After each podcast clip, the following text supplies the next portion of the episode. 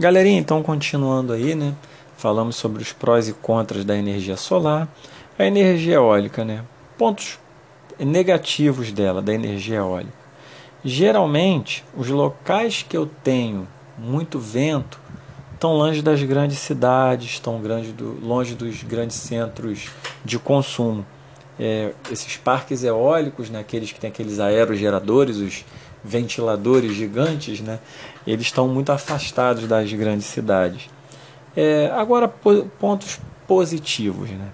É, então, desculpa, pensando assim, se eles estão afastados da grande cidade, eu tenho que ter um bom sistema de transmissão para poder levar isso para os grandes centros urbanos. Então, vai aumentar o custo também. E pontos positivos. Seu impacto ambiental é mínimo, muito pequeno. É, uma coisa só que eu quero destacar, que a gente já falou, são os acidentes com pássaros.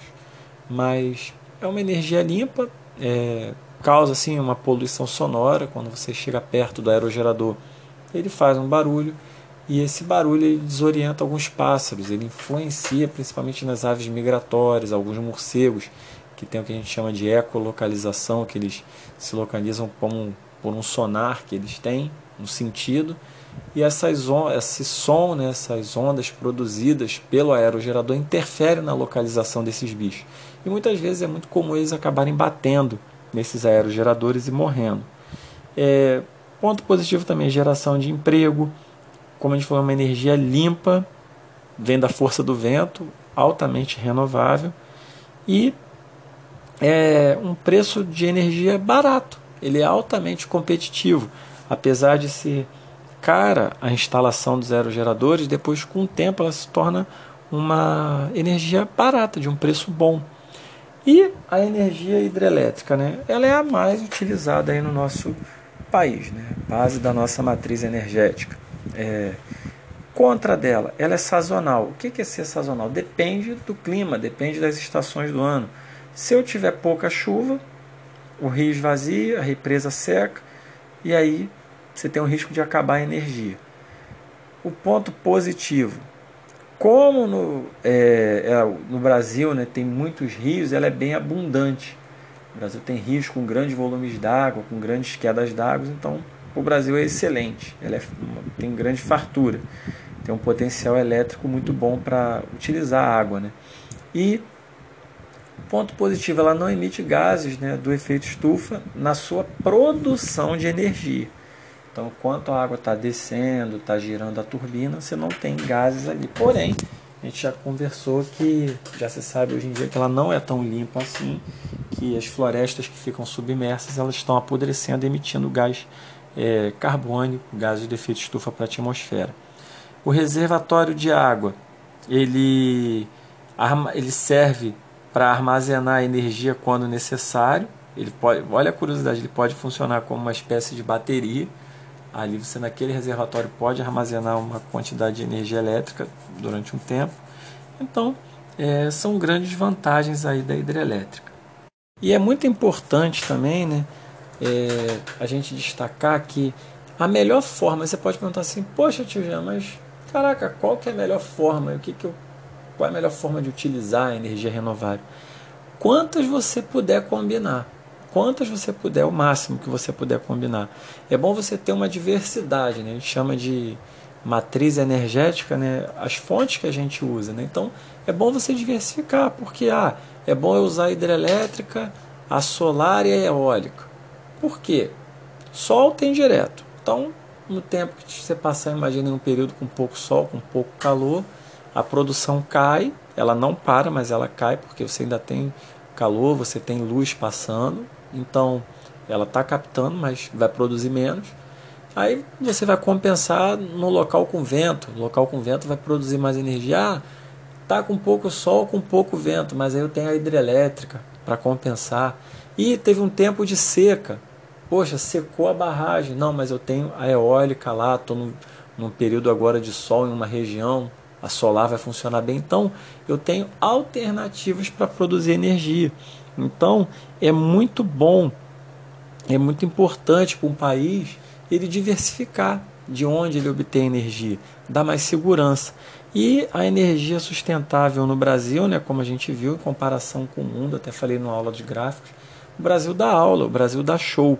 Hoje no mundo, o Brasil fica apenas atrás de Estados Unidos e China no ranking da produção de energia renovável. E já estamos quase ali passando, né? E a gente destaca no Brasil, né? A energia hidrelétrica ou hidráulica, que é com base na água, a energia solar, a energia de biomassa.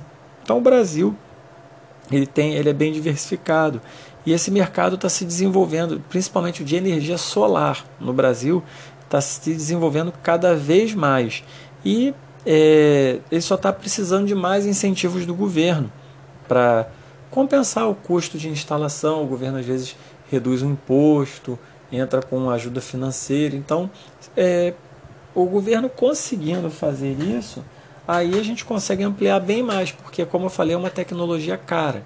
Cara para instalar, cara para comprar. Então, se quiser aumentar o uso dela no país, vai ter que ter alguma, algum incentivo financeiro do governo.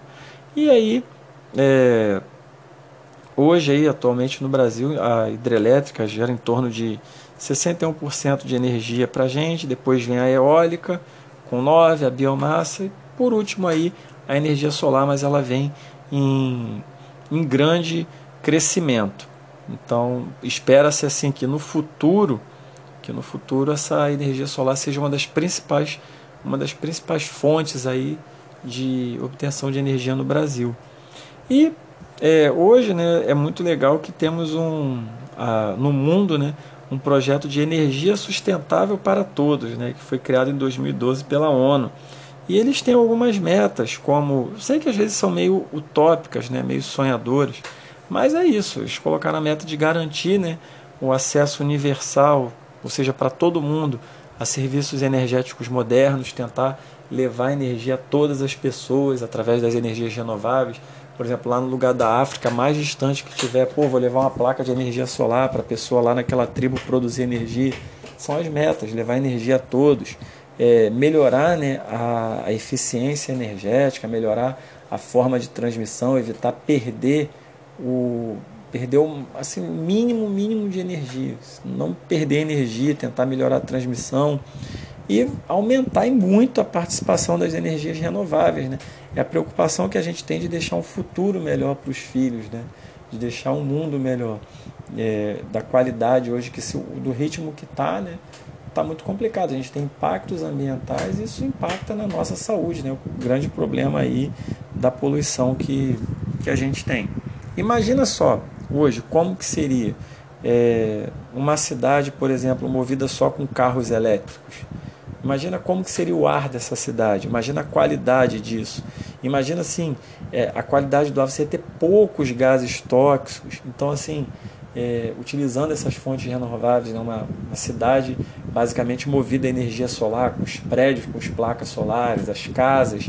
Então, assim, é, os carros elétricos, pô, a qualidade de vida melhoraria muito, muito, muito.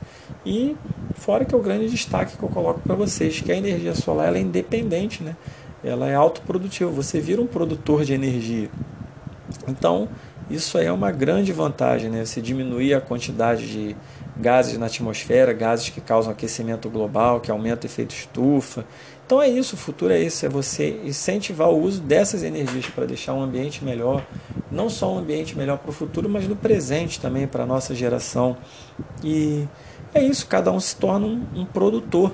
É, é de grande importância, a gente espera que isso cresça muito. O Brasil dá um ótimo exemplo, espera que o mundo inteiro vá acompanhando isso, que vá abandonando essa ideia aí velha, essa ideia já arcaica das fontes de petróleo, do carvão mineral, dessa coisa que polui, que vem desde lá da Revolução Industrial, né? O mundo sofrendo então com, com poluição, então a gente não aguenta mais isso. E aí a gente, eu deixo a pergunta para vocês, né? O que fazer para a gente economizar energia? O que posso fazer? Quais as ações que eu posso fazer na minha casa, né? Para eu melhorar isso, para eu diminuir a conta de luz, para usar menos energia. Se eu utilizo menos energia, são menos recursos naturais que eu vou utilizar. Então, é um efeito em cadeia. Se eu gasto menos energia, eu preciso de usar menos recursos. Então, é, o que, que eu posso fazer? Optar por lâmpadas econômicas de LED, procurar deixar a casa aberta, utilizar a luz do sol durante o dia, é, sempre que você estiver andando pela casa, apagar as luzes que estão com o cômodo vazio. É, no verão, né, dar preferência à ventilação natural. É, ligar o ar-condicionado só em, em grande necessidade mesmo. Eu sei que é um conforto, mas é bom. É bom assim, a gente aproveitar o que o dia tem. Claro que num dia muito quente você, óbvio, pode ligar. Mas é tudo é, ter, é ser consciente tomar banhos conscientes, não ficar aqueles 20, 30 minutos no chuveiro, né? Pelo gasto de energia e pelo desperdício de água também, né? O chuveiro a gente viu que ele é o grande vilão, ele, é uma, ele tem uma alta potência. Então, se ele ficar ligado muito tempo, nossa, energia é o que? Potência vezes tempo. Alta potência, já é um número grande, com muito tempo ligado, sua energia vai vir um desespero. Então, é, evitar realmente com essas atitudes aí, evitar desperdício de energia com essas atitudes aí a gente consegue né, é, dar uma, uma economia na nossa casa e ajudar o meio ambiente. Se tem algumas aí. E eu aguardo vocês aí no nosso fórum, na nossa videoaula, para a gente debater sobre isso. É uma aula bem leve, bem suave.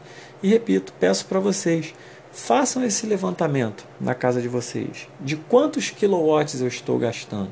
Não, não interessa o valor da conta. Quantos quilowatts eu gasto? Tem desperdício? Quantas luzes ficam acesas na minha casa? A gente tem o hábito de deixar essas luzes acesas.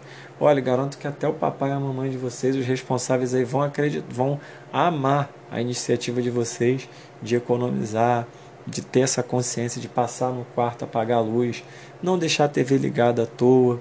Enfim, são várias atitudes aí que a gente pode repensar. Tá bom, galera?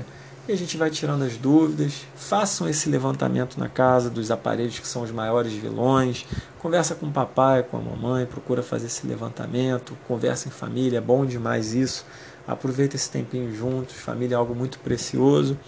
E a gente vai debatendo, a gente vai conversando, a provinha chegando, reta final do primeiro bimestre, vamos tirando as dúvidas. Vejam os exercícios, tá bom? E Anotem aí tudo que vocês têm dúvida para a semana que vem aí ao longo da semana a gente zerar tudo e vocês fazerem uma prova maravilhosa. Um grande beijo, fiquem com Deus. Tenham aí um ótimo fim de semana. Galerinha do oitavo, aproveitem, descansem. Estou muito feliz de estar com vocês, tá bom? Muito alegre, vocês têm animado muito meus dias, assim, esse nosso contato é muito bacana. Um grande beijo, viu? Tchau, tchau, garotinhos, garotinhas. Até a próxima.